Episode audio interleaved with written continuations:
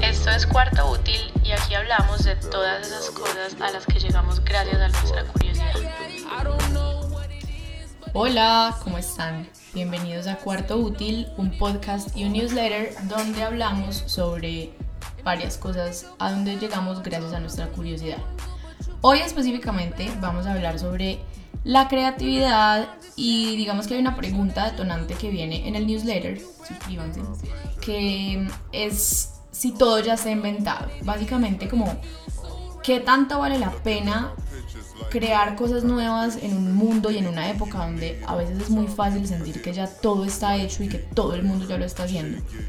Eh, invité a Santiago a conversar sobre este tema porque digamos en el newsletter llegamos a un punto donde hablamos sobre el sampleo en la música y obviamente Santiago con todo su conocimiento del el rap pues es como un buen interlocutor para conversar del tema.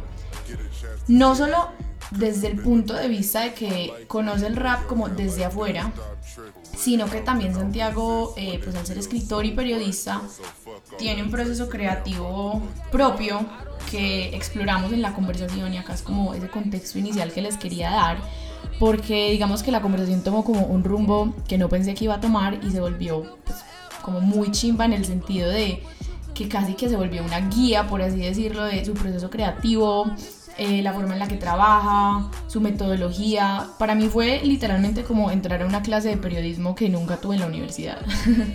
Entonces, nada, quería como que hacer esta introducción diciéndoles que, por un lado, lo escuchen como, como con un poquito una disposición de aprendizaje. Em, y segundo, que sepan que la conversación se extendió un poquito porque Santiago, en el buen sentido de la palabra, habla demasiado, habla en paréntesis, en corchetes. y, dice un montón de cosas súper valiosas que, que, vienen como a colación. Entonces, nada, como que se disfruten la conversación. Seguramente no todas serán así de largas, pero bueno, creo que hay demasiada tela para cortar con un personaje como él. Eh, espero que la disfruten tanto como yo la disfruté al hacerla. Y bueno, bienvenidos. Saben que mis DMs están siempre abiertos para conversar, para recibir eh, su feedback, sus opiniones, lo que les gustó, lo que les gustaría escuchar aquí. Y recuerden que también, además de esta conversación, está el newsletter donde exploramos más a fondo la pregunta de si ya todo está inventado. Bueno, ahora sí, empecemos de lleno en la conversación. Disfruten. Chao. Hola Santi, ¿cómo estás? Hey, mira, todo bien, gracias por invitarme. No, gracias a ti por aceptar esta invitación. Em, Santiago, Santiago y yo nos conocimos, si no estoy mal, hace antecitos de la pandemia que coincidimos trabajando en un lugar. Em, yo ya medio sabía quién era Santiago porque Santiago es escritor, eh, creo que eres antropólogo, ¿cierto? Sí, antropólogo y politólogo de carrera, pero me he dedicado más como a la escritura y el periodismo. En fin, es difícil como muchas cosas por ahí, pero sí, mis, mis cartones dicen antropólogo y politólogo. Ok, nos conocimos allá eh, en un trabajo en una agencia de publicidad, donde Santiago llegó precisamente a hacer un trabajo como de periodismo alrededor de la ciudad y bueno, nos fuimos volviendo como cercanos y ya después a través de redes y nos hemos seguido como viendo y tenemos algunos gustos en común. A veces hemos conversado un poquito como sobre la Como la región. Ajá. sí, exacto. Ese es el principal de todos, el más importante. Que además saca disco pronto. Hoy dijo que ya tenía listo su disco con The Alchemist. Y eso me hace muy feliz porque The Alchemist es, pues, sí, nada, sobra presentarlo y la región es la región. Entonces ese disco me alegra mucho. Pero bueno, sí. Sí, a mí me encanta la región, me encanta la región porque es como rap para gente que tiene su vida como together, como gente que le gustan los smoothies y el jugo verde y trabajar e invertir. Y regar las plantas y montar bici, sí, sí. Total. Pero igual, pero igual es muy pimp, es muy pimp. Aún dentro de todo eso, sigue siendo su lado como, como que es un gángster rehabilitado, pero pues siempre mantiene con esa actitud de no creas que porque ahora tomo smoothies no puedo joderte. 100%. Em, ¿Dónde estás en este momento tú? ¿En qué parte del mundo estás? En Bogotá. ¿Estás viviendo en Bogotá full time en este momento? Estoy viviendo en Bogotá full time, sí, después de estar un par de años en Medellín, que fue hermoso, ya estoy de vuelta acá.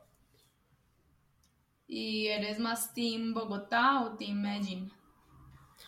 Sería en una mezcla ideal, Team de una ciudad que mezclar a, ambas, pero pues eso no existe, entonces me gusta poder estar yendo y viniendo. Eh, Bogotá me da cosas que Medellín no, no tiene y viceversa también. Entonces creo que, que sí, soy como un híbrido de ambas. Medellín, pues obviamente he vivido mucho más tiempo en Bogotá de lo que viví en Medellín, pero Medellín ha tenido un impacto muy fuerte en mí, creo. Pero bueno, ahí también tengo que mencionar que yo viví cinco años en Lima, en Perú, que también fue una ciudad importante para mí porque estuve desde los 14 hasta los 19. Eh, mi familia es de España, entonces también tengo por ahí esos trazos, entonces sí, como uno supongo que va haciendo todos esos sedimentos de lo que va viviendo y de lo que vivieron sus papás y en fin. Sí, no sabía, no sabía ese background cultural que tienes ahí de Perú y de España. ¿Qué, te quedó gustando de, de Lima, pues de haber vivido en Lima? La verdad nunca he ido, no, no sé cómo, ¿qué te quedó eso? Uf, la comida. Cuando volví me dio duro eh, porque todos los días en mi casa hacían platos muy ricos, platos de comida peruana, que un día ceviche, el otro día arroz con pollo, que es distinto allá, eh, ají de gallina, lomo saltado, arroz chaufa, delicioso. Eh, entonces como que al principio acá la comida me sabía un poco plana, no sé, cuando volví a Colombia, porque en Perú es muy condimentada y me gusta eso. Eh, me quedó también una visión de, de cierto tipo de universidad yo empecé la universidad allá, en la católica, y creo que formó mucho como veía la educación. Y bueno, también, pues yo empecé allá, yo creo que ya venía con Colombia de esas inquietudes, pero fui allá donde decidí estudiar ciencias sociales y donde definitivamente como que consolidé mis intereses. Y bueno, muchos amigos, pues como vivía de los 14 a los 19, fue una etapa redefinitiva, entonces, entonces sí, todavía todavía tengo mucha gente en el corazón que vive allá. Sí, yo creo que podemos, a mí no me gusta empezar presentando a la gente de un, pues como entrada con lo que hacen y, con sus estudios, pero creo que eso puede ubicar mucho a los que no te conocen, entonces si quieres cuéntanos un poquito De, toda esa parte de tu carrera y cómo terminaste siendo escritor de rap y de música. Sí, sí. Eh, bueno, no, sí, yo empecé, o sea, bueno, empecé a estudiar estudios generales de letras allá en Perú, en la Universidad Católica, y en 2013 volví a Colombia y entré a la Universidad de los Andes a estudiar ciencia política. Y en el segundo semestre eh, de la carrera empecé a estudiar antropología también. Entonces hice ambas carreras y bueno, no, yo era pues una persona muy enfocada eh, en el estudio, era bastante nerdo. Eh, y muy como en la academia también. Entonces, digamos, en la parte de ciencia política, mm, mi, mi, concentración era de relaciones internacionales. Entonces, bueno, por ejemplo, hacía asistencias de investigación con Sandra Borda, que ahorita postuló al Congreso. Y en el lado antropológico, los últimos años estuve trabajando eh, en Marmato, que es un municipio minero en Caldas, y también haciendo trabajo allá. De eso fue mi tesis eh, y yo pues estaba así como encaminado a, a, la academia y a investigación social, a, no sé, a buscar trabajo como todos los antropólogos. pero, pero hacia 2000, bueno, pues yo he amado el rap desde que pude elegir qué música escuchar, como desde que tenía nueve años, empecé a escuchar rap. Eh, fue un proceso bastante solitario, hubo gente en el camino, eh, obviamente Sebastián Acosta en el colegio me regaló como, o me dio, no sé si era una USB o un CD con mucho rap español y colombiano, que fue genial. Mi prima también le gustaba mucho el rap, por ahí había personas, pero dentro de todo fue un proceso muy solitario, como yo con yo, investigando y buscando y formando mi, mi gusto y mi criterio, pero pues con una, un amor y una pasión obsesiva por el rap como tengo por la mayoría de cosas que me gustan, como también la NBA, por ejemplo, de comprar libros, de investigar, de saber toda la historia, etc.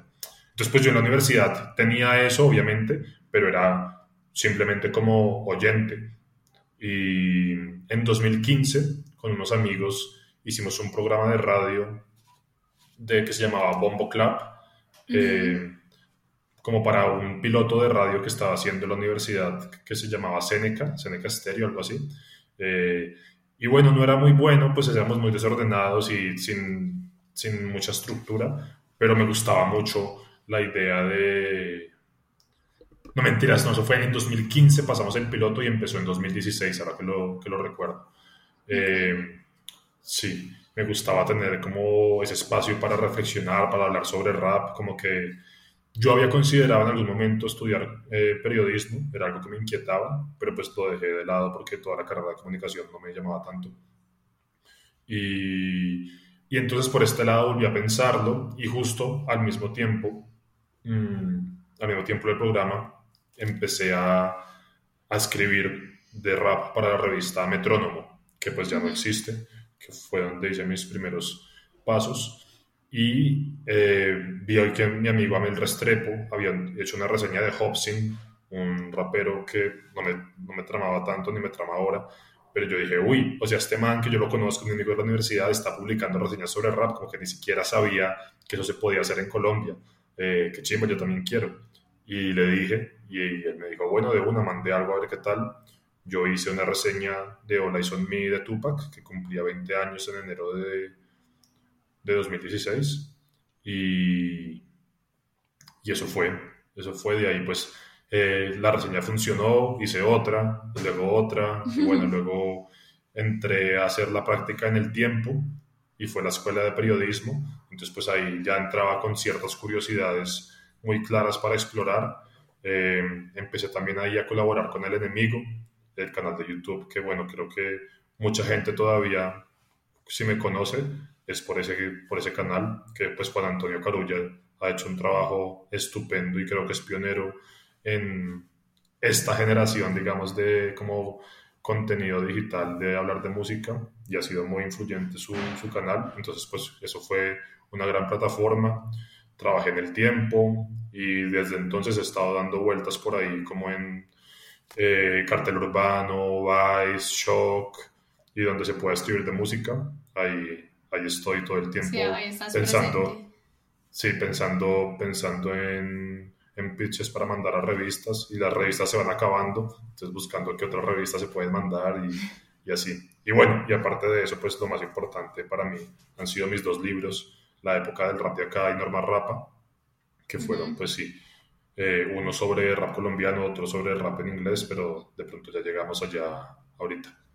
Eh, Sí, yo creo que esa ha sido como una buena descripción de esa, de esa línea de tiempo que uno a veces como que empieza a construir y ni siquiera sabe para dónde va, pero va poniendo ahí ladrillitos hasta que de un momento a otro ya tiene dos libros. Sí, sí, sí. sí. Igual, hay aclaro también que esta fue solo la parte como enfocada a lo, a lo musical, porque en el camino también pues he seguido haciendo vainas de ciencia política y antropología, pero no vienen al caso, pero como que mi día a día es equilibrar varias cosas, como un proyecto que tengo antropológico, otra vaina de ciencia política y mantener activa la escritura, entonces como, sí, varias puertas abiertas. Sí, yo creo que a ti, muchas de las personas que ya te conocen, pues conocen relativamente bien esa historia y ese lado tuyo de, de escritor y, y, del rap, pero creo que dijiste algo que es 100% tú y es que tú tienes una personalidad muy obsesiva con las cosas que te gustan. Pues como que cuando nos conocimos eso era algo que literalmente se te notaba. Como que uno habla un tema y tú de una casi que citas un paper al respecto. Es como que no, y este rapero y este productor y chun, chun, chun, me encanta como eso, pero quiero saber es como... Intenso. Pero en el buen sentido de la palabra. Y quiero saber es con qué cosas estás obsesionado tú, o, qué, o con qué cosas te has obsesionado y después se te quita la obsesión. Y además, cómo explotar también, no, primero con qué cosas, y después pasamos ya a un lado más serio, cómo explotar el favor de uno, una personalidad como más obsesiva. Claro. No, pues con lo que más estoy obsesionado, que son, como te decía, mis grandes pasiones, ahí sí es la NBA y el rap. Solo que lo bacano de eso es que dentro de esos dos mundos hay muchísimo por explorar. Pero igual también tengo, por ejemplo, como para mostrar más partes de mí y no quedarme en eso, como, digamos, en mi día a día, lo que me interesa lo quiero escudriñar al máximo. Entonces, digamos, yo veo una película y si me gusta, lo primero que voy a hacer al llegar a mi casa es buscar una entrevista con el director y buscar qué más ha hecho ese actor y buscar un podcast donde hablen de la película. Me gusta como es, sí, entablar en mi cabeza esas conversaciones con, con la obra y darle vida a la obra más allá de la obra misma, digamos, que eso mismo es lo que, a lo que yo aspiro con mi trabajo. O también, por ejemplo, si leo un libro y me gusta, eh, eh, sí, leo, busco entrevistas con el autor y lo mismo. Entonces, todo el tiempo, mis dos grandes obsesiones son esas, la NBA y, y el rap, pero en el día a día lo que me va interesando me gusta explorarlo a fondo y comprenderlo y ver todo lo que hay y sí, como una personalidad, incluso para, si no son obsesiones, para las pequeñas curiosidades que me surgen. Eh, por ejemplo, no sé, a inicios de año, pues que estaba tan complicada la, la, situación en Afganistán, pues leí un libro sobre la historia de Afganistán, como intentando entender qué estaba pasando ahí. Eh, ese tipo de cosas. Una curiosidad infinita que literalmente se vuelve tu motor para hacer cosas. Sí, sí, sí, sí. Sí, yo, yo recuerdo mucho con eso que estás contando que yo tenía una profesora en la universidad que incluso creo que fue la mejor profesora que he tenido en mi vida, también escritora, se llama Juliana González, no sé si has visto por ahí los libros de viajes de ella. No. El caso es que ella tenía la fama de ser la profesora más exigente de la carrera y en comunicación pues no podría decir que eso no es tan, tan difícil tener ese mérito, pero realmente era muy buena profesora, muy buena periodista y escritora. Y en alguna de sus clases me acuerdo mucho que ella nos dijo como, va a llegar un momento de, sus carreras y de su trabajo donde ustedes al haber experimentado lo que es como producir algo, también se van a obsesionar mucho con quién está detrás de las cosas que les gustan. Pues ya van a dejar de ver como una película solo porque, wow, me encantó esta película que hizo, no sé, Marvel y está brutal, sino que van a querer saber quién es el director, van a querer saber quién es el productor, van a querer saber como quién está en esa letra pequeña de los créditos, porque pues en ese momento uno estaba, no sé, yo creo que ahí estaba tal vez en cuarto, quinto semestre, como que uno todavía está empezando a, descubrir uno cómo producir algo propio.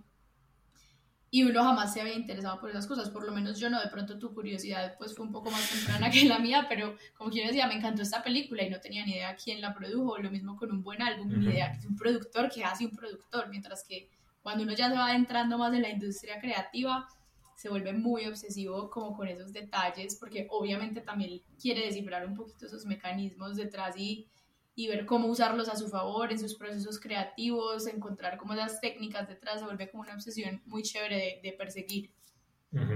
Sí, totalmente.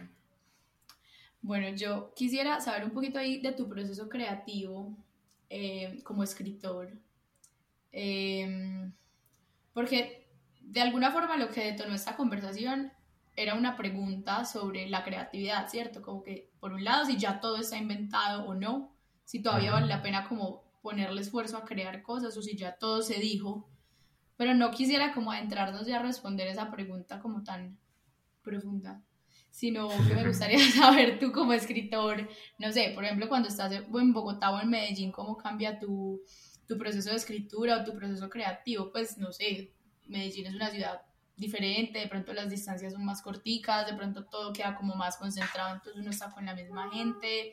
¿Cómo, cómo es ese proceso creativo tuyo, por ejemplo, entre Medellín y Bogotá o, entre las ciudades en las que estás moviendo?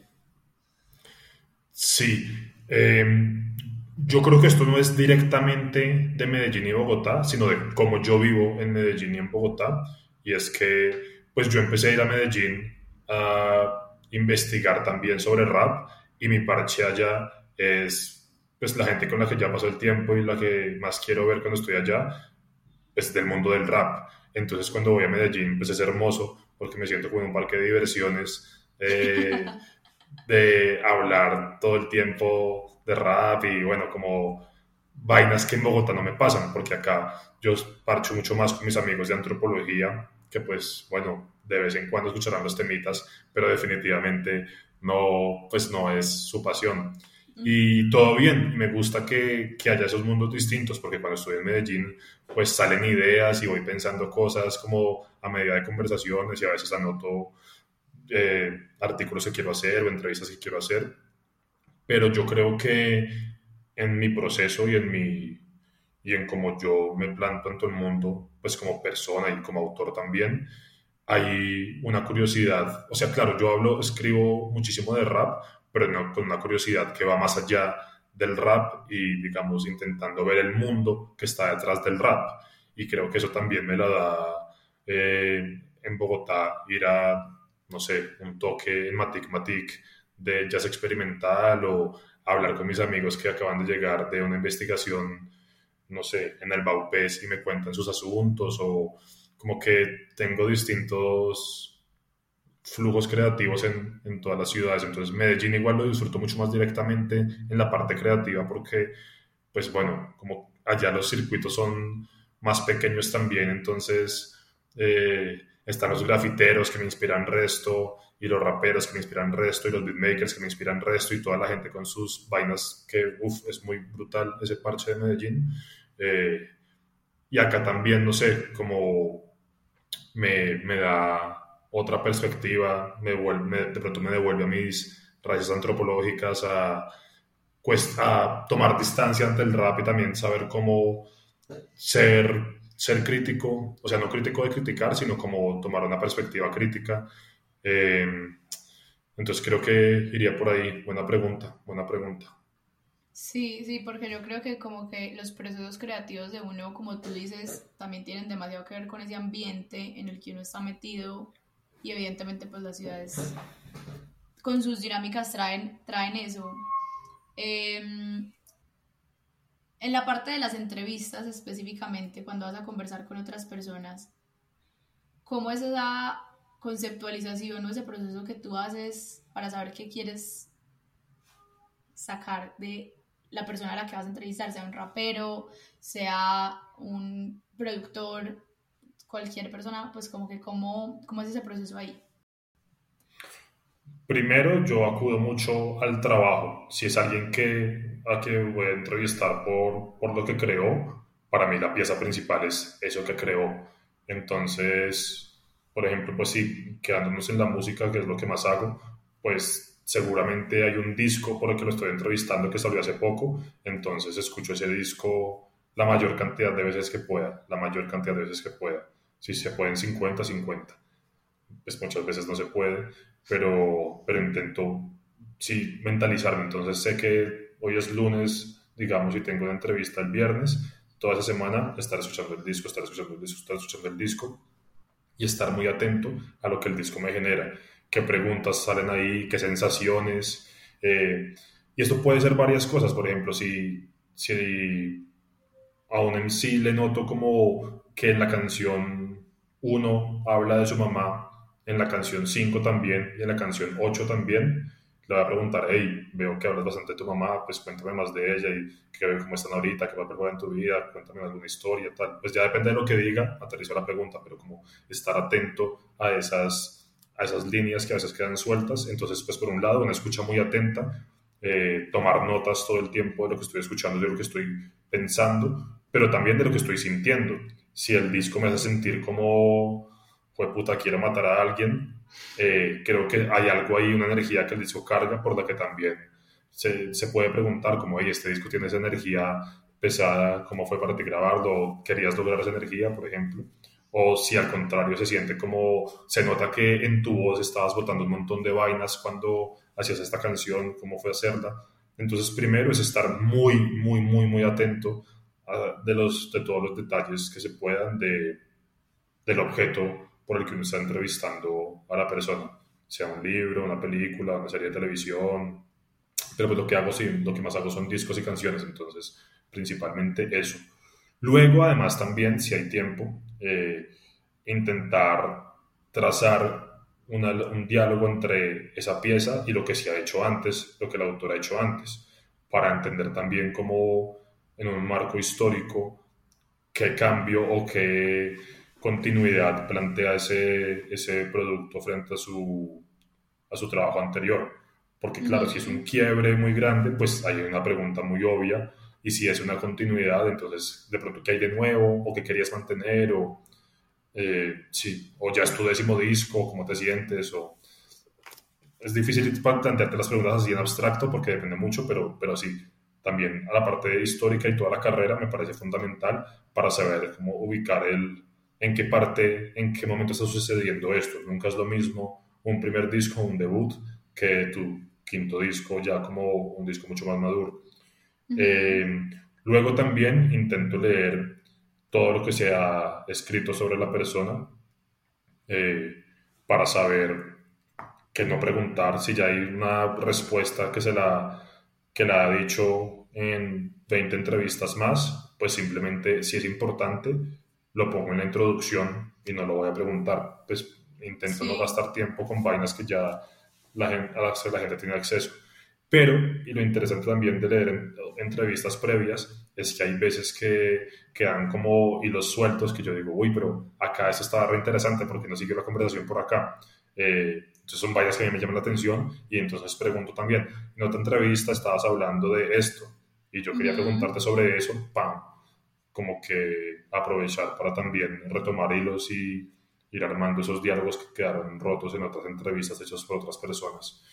Mm, y claro, obviamente también hay siempre una razón por la que uno está entrevistando, entonces pues centro la entrevista hacia allá, si son los 10 años de carrera, si es el lanzamiento de un álbum, si es un concierto, si es una gira, si es simplemente un perfil, entonces eh, pues como que no tiene un foco fijo, se puede hacer sobre todo un poco, pero obviamente también la, la, razón de la entrevista influye bastante en qué preguntas salen. Eh, entonces es un proceso riguroso en el que, claro, intento ser lo más detallado posible y voy con a veces el triple de preguntas que necesito, pues porque así no, no, no, tengo, claro, no me quedo corto. Entonces las, las priorizo, pero eh, tengo un plan B si hay más tiempo, si una pregunta de pronto la responde dentro de otra pregunta, pues no, no puede pasar que todavía tenga 10 minutos de entrevista y ya no sepa de qué más hablar. Entonces, eso. Sí, y en parte te lo pregunto porque al principio decías como que nunca te había interesado la carrera de periodista y de comunicador. Y en parte es como que uno como antropólogo y, y con otro bagaje, por así decirlo, y con otras habilidades puede llegar muy fácil a ser como un buen periodista. O sea, yo creo que todos los que estudiamos comunicación y periodismo a veces nos arrepentimos un poquito eh, por más que nos haya gustado la carrera, por más que la hayamos disfrutado y, por más que uno le tenga cariño, a veces sí ve como súper innecesario enfocarse cinco años en el cómo y no tanto en otras, en otras áreas. Acá me estoy desviando un poquito, pero igual creo que cuando uno aterriza eso a la creatividad, le toca hacer el doble de trabajo y el doble de camino para llegar a otras áreas donde hay como más sustancia como puede ser la antropología, o si literalmente uno estudiara, por ejemplo, música en tu caso, y tuviera un conocimiento mucho más técnico de la parte musical y simplemente se entrenan a hacer buenas preguntas y en escuchar bien y, y como, sí, como que el, camino a la creatividad es más largo cuando uno de base estudió solo periodismo.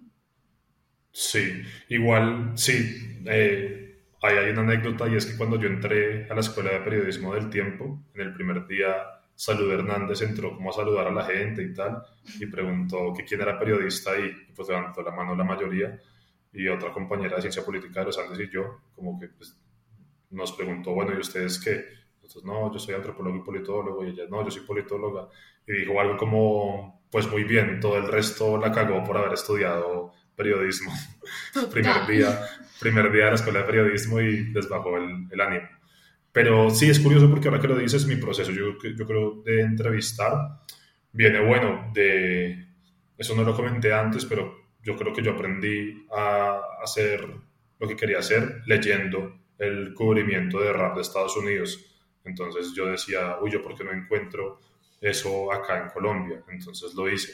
Pero por otro lado, mis entrevistas también, pues yo vienen de, de mi formación antropológica. La entrevista de las principales herramientas eh, de investigación que tiene un antropólogo, saber hacer una buena entrevista es clave.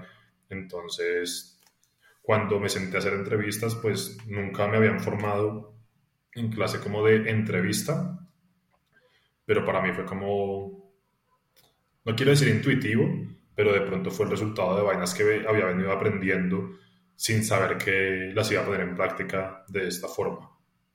Pero igual creo que con lo que hablábamos ahorita de tu personalidad obsesiva y con, con esa curiosidad que casi que es infinita, creo que ahí ya está la mitad del trabajo hecho, o más de la mitad, porque es que genuinamente las buenas preguntas vienen de la curiosidad también muy auténtica. O sea, cuando tú de verdad te mueres por saber por qué escribiste esta línea y de dónde viene esta referencia y por qué te, no sé, por qué dice un salto de género de un álbum a otro, pues eso se le puede atribuir a la curiosidad. Sí, sí, sí, es verdad.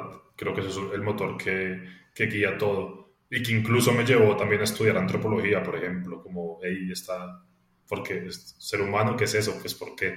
Y la respuesta es la antropología, sí. Sí. Em, bueno, ahora sí voy a, voy a adentrarme ya un poquito más en la pregunta puntual que te hacía al principio. Em, digamos que, que, pensando aquí un poco la, la, conversación y lo que detonó pues esta invitación, em, fue porque hace un tiempo me, me, di cuenta de alguna forma que hay algo como que es literalmente un, un cuchillo para la creatividad y es esa sensación de que todo ya se ha hecho, ¿cierto? Como que sobre todo hoy en pleno 2022 en la era de redes y de TikTok, que tú abres una aplicación como TikTok y te das cuenta que todo el mundo en cualquier parte del mundo siente lo mismo que tú sientes acá haciendo un local y ve las mismas referentes y muchas personas se visten igual, y obvio porque el algoritmo además pues está curado para que sea muy similar a ti. Pero es como que uno se empieza a abrumar diciendo, ¿para qué? O sea, yo para qué voy a escribir un libro, yo para qué voy a volver a hablar de rap, yo para qué voy a volver a lanzar una marca o un podcast, etcétera, etcétera, pues cada uno en su propia industria. Y desenredando un poquito esa pita, que todo esto está pues en el newsletter que, que tú ya conoces, eh, siempre hay un antídoto muy bueno que es recordar que la creatividad no es necesariamente crear algo de cero, sino además eh, pues unir puntos y, como crear desde ahí, ¿cierto? Esa es como la hipótesis. Pero me gustaría mucho conocerlo desde tu punto de vista y desde tu conocimiento ya más musical y del rap y específicamente del, del sample, que creo que es uno de los elementos a los que más tenemos que agradecer las mejores canciones del mundo. Eh, ¿Cómo lo ves tú? Eh, ¿Cómo crees que se unen ahí esos puntos? Eh, ¿Quién te parece un excelente, no sé, un excelente referente del sampleo? No sé, como explorar un poquito por ahí también tu opinión, porque me parece muy valiosa como antídoto para los que a veces sentimos esa, sí, como esa, ese desanime, por así decirlo, cuando uno siente que ya, ya todo está hecho. Bueno, lo voy a coger por partes porque tocaste muchos puntos. Entonces, primero, eh, lo que dices es cierto, pero yo no sentía que todo estuviera hecho. Cuando empecé a hacer lo mío, pues yo decía, hey, ¿por qué estos discos tan brutales no tienen una buena entrevista detrás que explore eh, quién es el artista, cómo fue el proceso de creación, qué quería hacer con este disco, conocer más de la persona? Vainas que yo decía, sale un disco chimba en Estados Unidos y al otro día tengo tres o cuatro entrevistas donde puedo aprender más de la persona eh, y que eso además enriquece totalmente la escucha, es que es, parte de escuchar también, de ser un oyente activo, eh, todo eso. Eh, entonces para mí no, no estaba todo hecho. yo de pronto fue, tuve suerte de encontrar un campo en el que yo sentía que tenía mucho por aportar y creo que lo he hecho, como pues sí, darle, subir la barra en el periodismo colombiano y registrar los discos que a mí más, más me llamaban la atención. Obviamente no todos, ojalá pues pudiera multiplicarme y escribir de todo el rap que me gusta, pero es imposible, más ahora que tengo un trabajo pues de tiempo completo. Eh, pero igual también la motivación de hacerlo por el rap colombiano llegó después, porque al principio yo lo hacía por mí. Me parecía muy divertido sentarme a escuchar, por ejemplo, recuerdo ese proceso de Hola y de Tupac, que nunca lo había hecho con ningún otro disco de listo vamos a escribir de este disco, ¿cómo lo hago? Entonces lo empecé a escuchar y a tomar un montón de notas. Luego, eh, pues pegué las letras en un Word e iba resaltando lo que me llamaba la atención. Eh, luego, qué sensaciones había. Luego, leer lo que más pude de Tupac. Y al final fue un mundo enorme que entrando por a ah, chimba de disco, vamos a ver qué, qué hay en él, qué puedo decir de él. Fue un mundo enorme. De hecho, ese texto quedó re largo, hoy lo intentaré hacer más corto porque intenté decir todo ahí, pero entonces eso fue un sentimiento tan, tan bacano de sumergirme con profundidad en algo que me encantaba, que yo dije, uff, qué chimba escribir de rap, porque incluso antes de la escritura ya estoy aprendiendo un montón, investigando, leyendo, que es parte fundamental de lo que a mí me gusta de, de esto que hago, toda la preparación. Entonces, la razón es por mí también. Y yo creo que como yo he creado, es muy siguiendo, siguiendo mis gustos y mis intereses, mis preguntas. Y ha resultado que hay gente ahí fuera que también escucha rap y que también le parecen interesantes las preguntas que hago y que quieren saber las respuestas también. Eh, nunca lo pensé como esto será que le gusta a la gente o no le gusta a la gente. Fuera como a mí me gustaba y me, traía mucha felicidad eh, y me trae mucha felicidad escribir de rap y lo que te digo, investigar de rap. Para mí la parte investigativa es clave en toda esta ecuación. Eh, entonces lo sacaba, creo que lo sacaba al mundo con esa intención genuina, con esa felicidad y supongo que hacía eco en la experiencia de otras personas que leían esto y decían, o no sé si no había pensado esto, o sí, yo también pensaba esto, o al fin alguien le preguntó a este man esto que yo quería saber. Eh, va por ahí. Yo creo que a mí me ha motivado mucho eso, mis propias preguntas y mis propios intereses. Y pues como a todos los creadores, supongo, pero como para aterrizar cómo lo he vivido. Mm, y también hacer lo que creo que, que puede ser, digamos, cuando hice la, la época del rap de acá, fue porque tenía ya algunas entrevistas hechas y dije, hey, chévere compilarlas en un libro, como había, visto hacerlo a periodistas gringos con sus libros. Y cuando hice la época del rap, y cuando hice Norma Rapa, también fue como digamos que yo quiero, yo alguna vez tuiteé eso, que yo quería hacer para el rap colombiano como The Source había sido para el rap gringo en los 90, o bueno, luego podría ser Double Excel o Vice Magazine o cualquier revista, que uno llega a esta cultura y es, esos son como los griales del periodismo y de, del registro y los perfiles y el estilo bacano visual también. Entonces parte de lo que me inspira a mí también es llevar, traerle al rap colombiano esos productos que yo veo en Estados Unidos tan tesos. Eh, entonces ahí vamos por varias partes. Una, que lo que yo creo no es original ni por el lado de que yo me lo estoy inventando, porque son formatos, la mayoría que, que cojo de vainas que yo he leído de, de, periodismo gringo. Y por otro lado, yo ni siquiera creo a partir de lo que yo hago, sino mi creación es explorar las creaciones de los demás que me parece algo súper bonito y súper noble. Me gusta esa, esa función como de, obviamente que pues si yo pudiera rapear bien, seguramente rapearía, pero me gusta mucho la, la labor de, de, eso, de crear a partir de las creaciones de los demás, de que mi propia creación se alimente de un álbum, de una película, de un libro. Entonces lo que me guía, sí, son esas preguntas que yo tengo y que yo escucho algo y y obviamente pienso, siento cosas y mi proceso es esos pensamientos, esos sentimientos, plasmarlos en, en el papel y dejarme guiar por ellos. Sobre todo por los sentimientos, como creo que hay, hay veces mi escritura no es la más ágil y a veces pues es como analítica y tengo una prosa pues como seria, creo yo. Entonces hay veces que la gente cree que, que yo es como escuchar un disco de rap, como pensando, hmm, ¿cuál es el discurso de, de este álbum? y no es como, oh, temazo, y lo que voy sintiendo lo voy notando, entonces, pero luego es como, ok, y temazo, ¿por qué? ¿Qué es lo que me emociona de esto?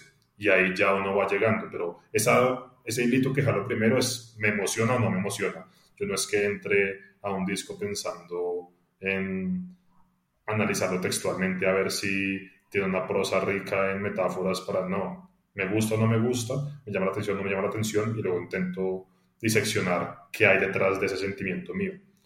Em, siguiendo con la parte de lo que decías de, del sampleo, eh, hay una frase que se ha dicho ahí mil veces, no sé quién la dijo ahora que lo pienso, pero es como que el rap no inventó nada, pero lo reinventó todo. Y creo que eso muestra muy bien como el poder de, del sampleo, por ejemplo, o incluso de, de las interpolaciones o de todas las formas de construir a partir de vainas que ya estaban construidas, del bricolaje podríamos llamarlo. una labor de bricolaje muy interesante en la que, bueno, no, tú me preguntas por, por los mejores ampliadores, pero es que eso en el rap es como, es todo el mundo. Uno puede pillar, por ejemplo, algo que me gusta mucho y que me parece que es un ejemplo del poder del rap, es el, el G-Funk. Pues que ahí si uno habla de G-Funk tiene que hablar de Dr. Dre y de The Chronic. Entonces, claro, el G-Funk es Dr. Dre cogiendo... En The Chronic hay un montón de samples de Parliament Funkadelic y John Clinton, o sea, el P-Funk eh, de Parliament Funkadelic y el man que hizo, hizo el G-Funk, le metió el lado gangsta y con esos samples pues hizo un rap que capturó el sonido y el sentir de Los Ángeles y California a inicios de los 90, con ese ritmo y con, y con esas... Las pantillas están ahí, los lowriders están ahí, uno escucha ese clima y se siente soleado, entonces el man cogió todo lo que había a su alrededor en el ambiente, cogió también supongo que música que le encantaba como la de George Clinton y la actualizó. ¿Y ahí qué, qué significa eso? Dialogó con ella, eh, las partes que eran más, más interesantes para él las hizo propias, alargó, las comprimió, las hizo más rápidas, las hizo más lentas, como que cogió el material y a partir de eso creó su propio asunto. Y nadie, o sea, y ese, ese sonido este Dr. Dre, la gente sabe que Dre es el G-Funk. Eh, y sin embargo, pues todo de él, hasta el mismo nombre lo dice, en el G-Funk viene también de, pues todo no, pero mucho de sonido viene de George Clinton. Y George Clinton también te diría que él empezó a partir de lo que seguramente estaba escuchando mucho antes en Motown, me imagino. bueno, no, eso es de, él es contemporáneo de Motown, pero bueno, sí. Y George Clinton también es súper original, entonces creo que ahí uno va viendo, va viendo algo sobre esa presión de crear algo nuevo que puede crearse también a partir de lo que ya estaba ahí. Un buen sample es una buena pregunta, es una buena cita, como tú decías, es un, es un, es mucho más que copiar y pegar.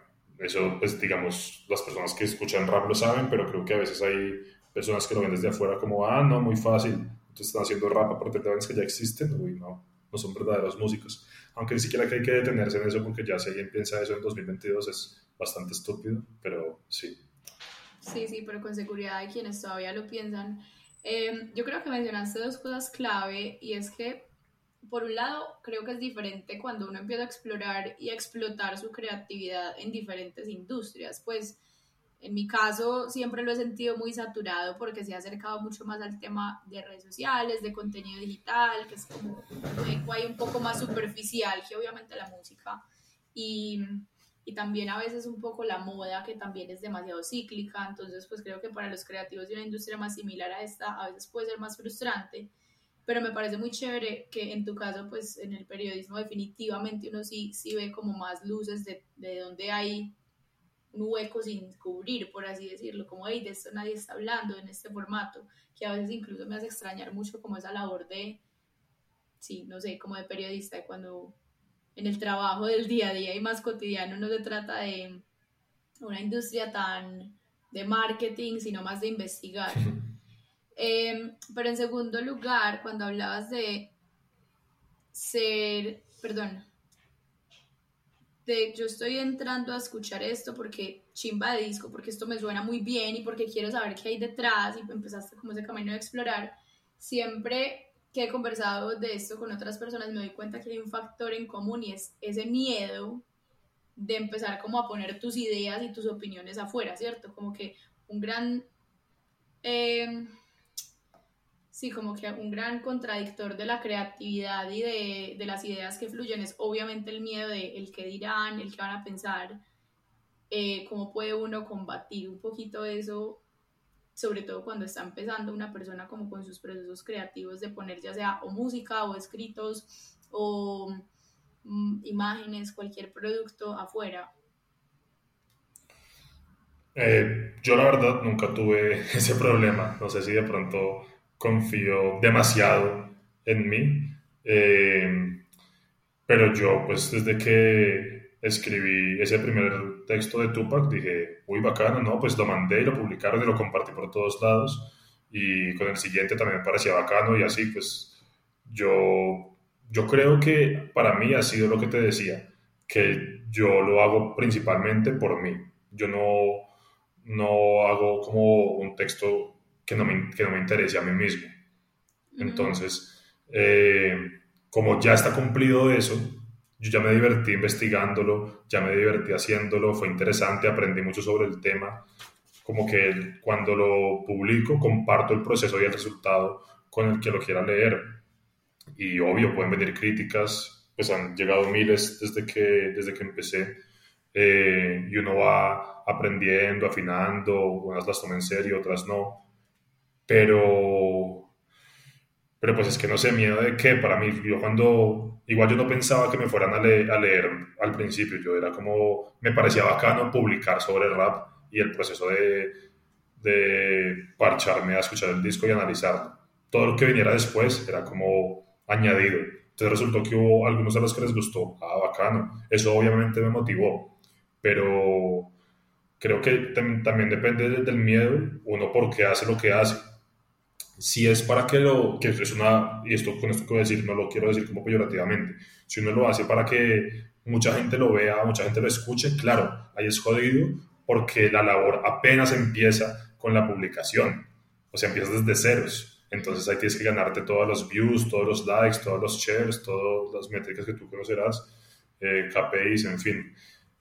Pero en mi caso, como yo lo hacía por, por mí, me parecía chévere y ni siquiera pensaba que alguien fuera a leer eso. Eh, se la pasaba con unos amigos, pero no, no era la expectativa. Ya estaba todo cumplido una vez publicaba. Ya lo que yo necesitaba de eso, ya lo había tenido.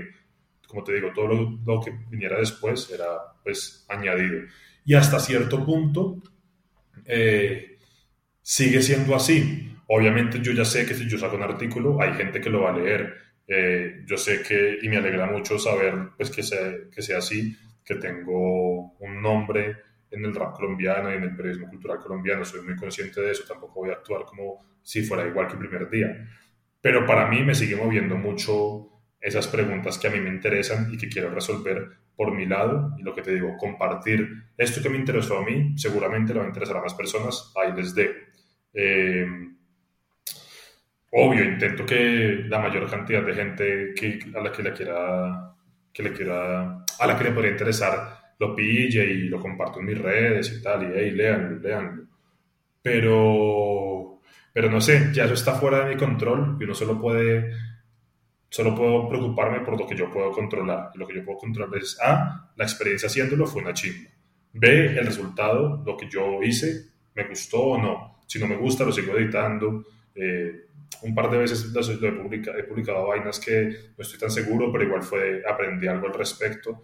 Y ya lo que pasé después, de pronto yo también es que soy medio pesimista, porque es que en este mundo de, pues ahorita por ejemplo, no sé, yo empecé en Facebook, compartiendo todo en Facebook y paila, Facebook pues se fue, ya sabemos a dónde. Sí. Instagram estaba siendo una gran plataforma para compartir el contenido, es donde, donde tengo más seguidores, ya también está en un proceso re extraño. Eh, entonces por eso también abrí mi lista de difusión de WhatsApp, a donde lo que mando, lo, sí, mis artículos le pueden llegar directamente a la gente, no tener que depender de algoritmos y caprichos de las redes sociales. Y ahí está, hey, yo hago artículos de rap, ¿quién quiere leerlos? Stream. Ya vamos como, somos mil algo en esa lista de difusión. Entonces, bueno, tanta gente los quiere leer, yo los mando y ahí, ahí lo tienen. Si quieren leerlo, no, ya eso escapa a mí, si yo no puedo hacer, hacer nada para, para que eso pase más que publicarlo, voy a hacer mi tarea. Eh, entonces, la verdad, no sabría qué consejo darte para, o qué consejo dar pues para dejar el miedo. Supongo que es estar tan convencido de lo que uno hace que si nadie lo escucha, no sea un problema. Y así pues nada te va, nada te va a detener. Si tú estás tan satisfecho con lo que haces y te gusta tanto que cuando lo publicas ya estás feliz, entonces pues bueno, miedo de que tú ya estás feliz, te gustó lo que hiciste y si pega chévere y si no, estás aprendiendo tú y estás, estás pasándola bien con tu tiempo libre, entonces no hay nada sí, que perder. Total, como que cuando lo pones en esos términos suena como una respuesta demasiado sencilla y demasiado obvia, que alguna vez leía como un artículo al respecto, que ni siquiera tiene que ser un artículo, es como la mejor frase motivacional y el mejor consejo de todos, ya no los dio Nike, es como, just do it, pues como que hacelo y ya, ¿cierto? Hacer bien la tarea y hacer el trabajo y de alguna manera dejar que eso hable por sí solo. Pero sí, creo sí que... igual tampoco quiero, tampoco quiero como demeritar o sea, no quiero como si no fuera una pregunta válida o si la gente que, obvio, yo entiendo que es muy jodido lanzarse al mundo y con todo lo que está pasando, pedirle prestados los ojos a alguien por 5 o 10 minutos de los oídos, es mucho pedir, o es que el día tiene minutos limitados, entonces 5 son un montón, mis artículos son largos, entonces 15 es un montón de tiempo para pedir. Entonces por eso es como, no sé, ya al final yo voy por yo controlo lo mío. Si alguien es tan desocupado que quiere dedicarle 15 minutos a leer una entrevista de rap de nicho, ah, bienvenido, es de los míos. Y si no, pues bueno, tampoco, tampoco, tampoco me afecta. Sí, no, está, está muy bien. Bueno, en realidad yo creo que esa es como la gran, como el foco a donde queríamos llegar. Ahora me gustaría conocer algunas opiniones tuyas sobre otros temas así como flash, como los hot takes. Te voy a preguntar por algunos nombres de artistas, puede que de algunos no salga nada. Em, pero inicialmente me gustaría saber, porque es un tema del que ya hemos conversado, ¿qué piensas y como qué opiniones tienes sobre en este momento el reggaetón, específicamente Bad Bunny, lo que está pasando con él? Eh, que, ¿Cómo es tu relación ahí como con el reggaetón? Eh, mi relación con el reggaetón, por un lado, es pues, si yo crecí en Colombia y en las fiestas pues que sonaba reggaetón, entonces hay unos clásicos de los que uno no puede escapar. No, y hay muchas canciones que me gustan.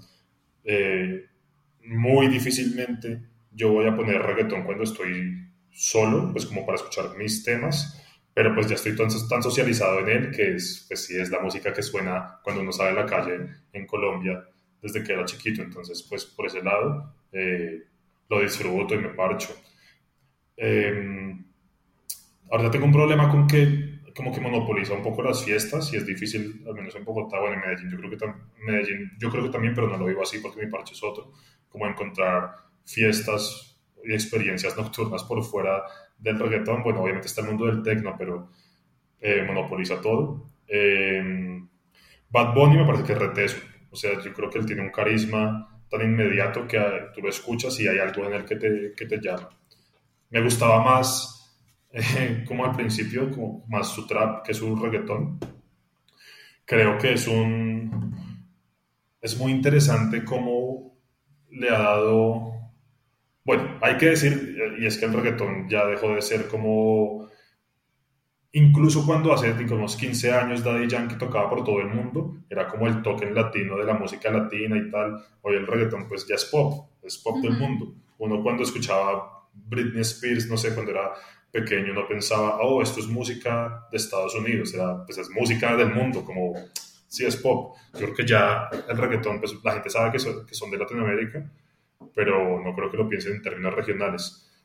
Muy interesante que él pues claro, como que ha sido, ha impulsado el reggaetón re lejos y a la vez rindiéndole tributo en sus canciones a canciones reclásicas, también ha tomado posición crítica frente a temas que antes en el reggaetón pasaban desapercibidos, por ejemplo, la violencia de género o tantos temas más, como que me parece interesante esos diálogos y esas preguntas que plantea. Eh, Creo que también le exageran mucho a veces, por ejemplo, en sus discos que el man intenta hacer algo, pues intenta no, hace algo nuevo, entre comillas, por ejemplo, no sé, no me acuerdo cuál disco es que tiene una canción como de neopunk, eh, o otras vainas que hace otras cosas, y es como... En el de hace dos años. De pronto es la portada que es, que es un camión, no me acuerdo, pero, pero el punto es que esa canción a mí me pareció floja, floja, y la gente es como, uff, pero qué, qué experimental. Y yo, pero bueno, ¿le quedó bacana la canción o no? Porque nadie se pregunta eso y porque, es que mira todo lo que hizo, metió 10 géneros en este disco. Yo, eso bacano, pero a mí solo me importa eso si al final le funciona. Entonces me parece que la gente, pues bueno, se, se obnubila con, con él y cualquier vaina que hace se la celebra el resto, pero ah, también entiendo que es como la máxima estrella del momento, entonces pues eso pasa también, yo supongo que también me dejo obnubilar por los artistas que me, que me apasionan a mí. Eh, entonces creo que igual hoy está en un, momento interesante también, hablando de, de, lo que hablamos antes, de que no hay nada nuevo. Ryan Castro me parece un ejemplo de cómo todo es cíclico. El man pegó con una canción que refleja el sonido de cómo sonaba el reggaetón en Medellín de pronto, antes de la ola J Balvinera de hacerlo más suave para poderlo vender. Y eso funciona como innovación. O sea, es innovador y no es nuevo. Ese reggaetón pues está más que inventado, pero ya estaba tan tirado hacia un lado que decir, hey, pero ya está tan tirado hacia este lado que nadie está haciendo esto, se vuelve novedoso, ¿no? Y eso me parece que habla de muchas vainas creativas. Es más, eh, hoy estaba almorzando de una amiga y estábamos hablando de este tema porque le estaba contando del podcast y pues bueno, que chimbo la idea. Y yo estaba pensando, mis libros, o sea, hacer un libro es lo menos nuevo que hay, o sea, de verdad es en la comunicación lo menos nuevo que hay. O sea, son libros que, ¿cuántos años tienen los libros? No, ni idea. Si no, la imprenta es como 1500 No, y pues antes de la imprenta sí se Sí, o sea, un libro es lo más, lo menos novedoso que hay. Y sin embargo, yo creo que cuando yo saqué mi primer libro y luego saqué el segundo, fueron novedosos. Porque ¿quién más estaba haciendo ese tipo de libros, así como de música del momento, así en Colombia, autopublicado, que estuvieran capturando el ya.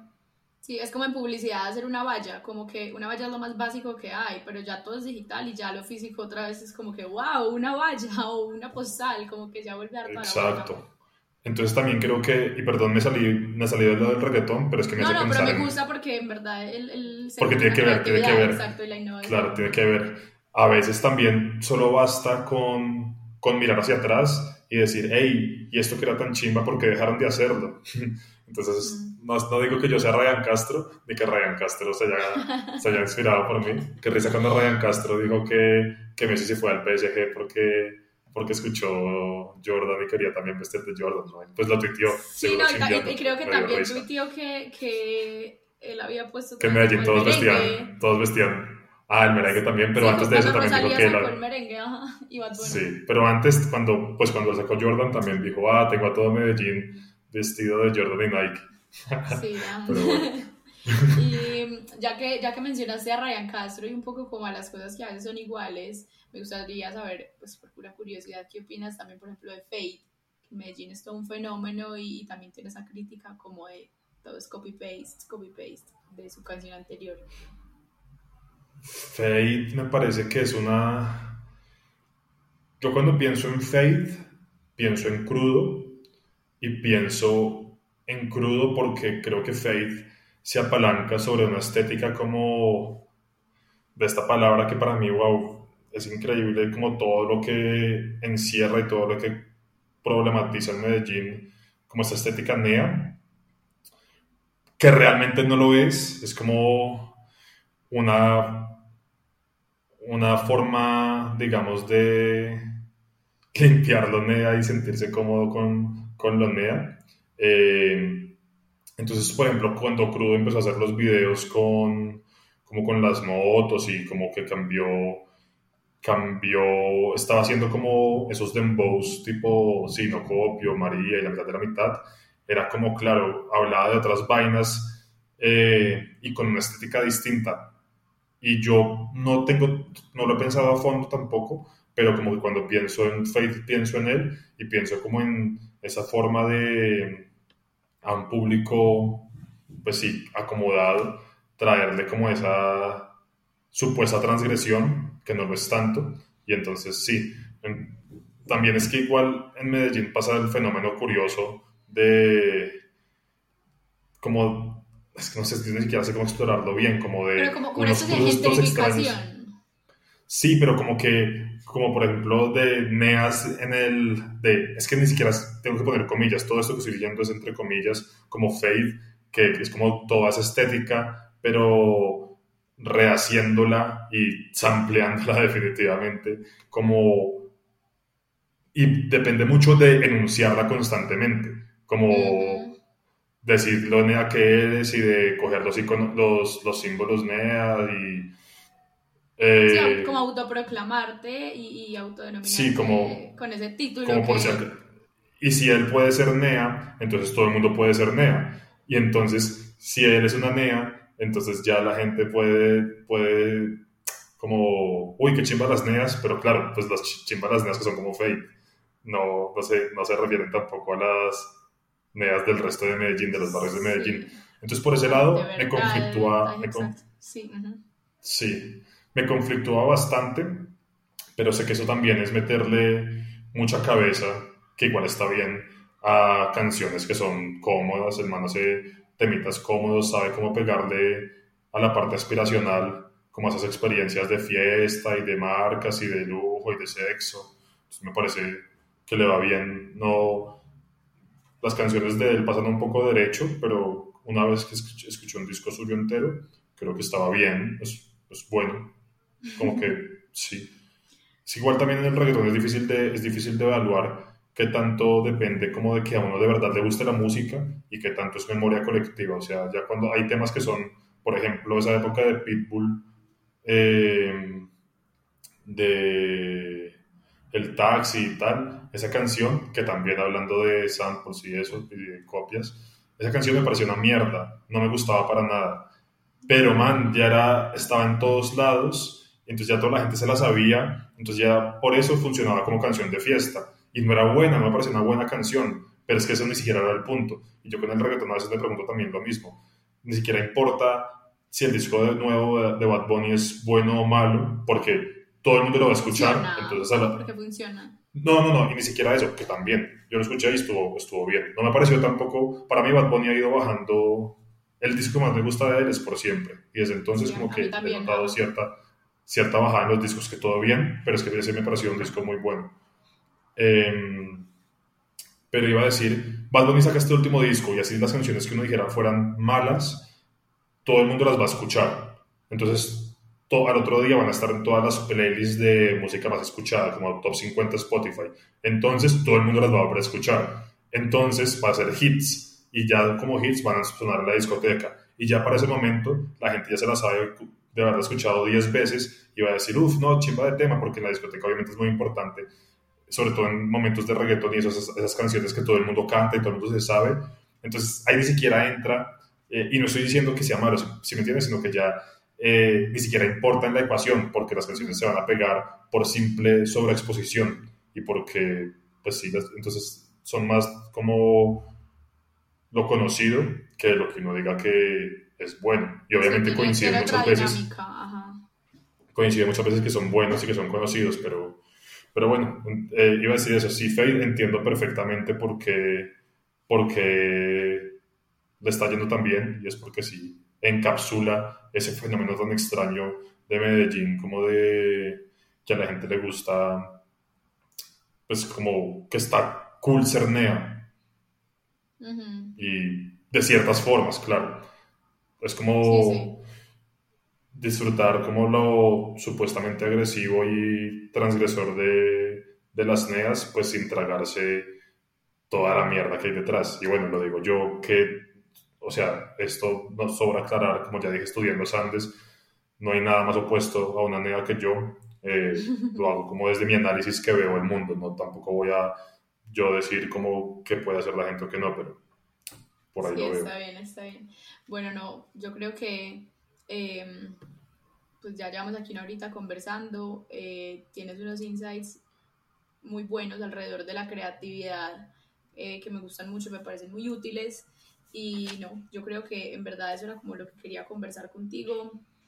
Hay algunas respuestas que, y no lo digo de, una forma mala, sino antes todo lo contrario, hay respuestas que a veces son tan sencillas como explorar la curiosidad de uno genuinamente, interesarse a fondo de verdad por las cosas que uno le llaman la atención y creo que esas incluso más que la mitad de la tarea que se hace.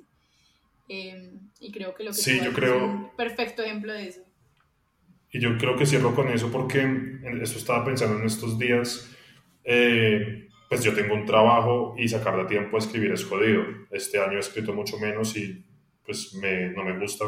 Ojalá pudiera encontrarme más tiempo, solo que han sido meses pesados. pero yo creo que la única forma es tan jodido, tan jodido y requiere tanto, porque claro, ya desde que empecé he saltado ya a, pues, a vender mis artículos y a ir pensando en libros, ir pensando en eventos, en todo eso y que al final te tiene que gustar a ti primero. Te tiene que gustar lo suficiente como para que, lo que decía, no importe si, si nada más pasa, que tú te sientas satisfecho con el proceso, que de verdad disfrutes tú en este caso explorar sobre todas las vainas que quedan pendientes en conversaciones en el cuarto útil. Si alguien pinta, que de verdad me le flipe tanto pintar que ya el cuadro está hecho, ojalá me lo compren, pero uff, disfrute el resto pintarlo.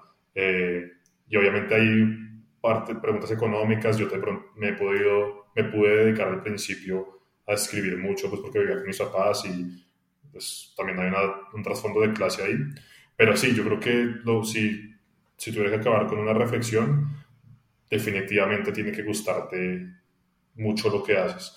Porque si no, es muy fácil en un momento, eh, y es lo lógico, decir, uy, no, esto está muy pesado, ya, ¿para qué putas lo hago? No está despegando, eh, no me va a dar, quiero descansar más. Entonces tienes que estar lo suficientemente enamorado de lo que haces como para que eh, ahí esté toda la justificación que necesitas. Ya, como decía, lo demás vendrá. Así lo veo yo y eso es lo que todavía me tiene con ganas de escribir y con ganas de sacar el tiempo a todos mis proyectos, como, uff, es que qué chimba sentarme a escuchar y a pensar esta frase y a, cómo armo esta introducción y, uy, este final, cómo lo hago. Sin eso no habría nada, pues yo no vivo de escribir de rap, me da plata porque vendo mis artículos y al libro le he ido muy bien, hubo un tiempo en que sí viví de, de los libros, pero yo tengo mi trabajo, es que es como antropólogo enseña memoria pero yo necesito escribir de rap, lo necesito, o sea, no es como que me parezca chévere, sino eso estoy incompleto en mi, en mi vida, ya lo descubrí y sí, pues por eso es que trasnocho y madrugo, si no, pues qué pereza, pero eso es lo que me mantiene, lo que me mantiene ahí enganchado. Sí, em, bueno, no, Muchas gracias, muchas gracias por toda esta info, por todas tus opiniones y como tus insights que de verdad son, son valiosos. Em, no, bueno, yo a veces siento que hablo mucho y como que no logro resumir, me gustaría resumir, aprender a resumir más, pero es que como que una idea se choca con la otra y bueno, sí. No, a mí me fascina hablar, la gente que habla en paréntesis y además que siempre logras como llegar a, una gran, a una gran conclusión alrededor de la pregunta. Paréntesis, corchetes, de todo. Bueno, eh, Mía, no, muchas gracias que chimba este espacio y poder reflexionar sobre estos temas, porque pues sí, como bacano hacerme estas preguntas que no me las había hecho así de pronto directamente, entonces, chévere, gracias.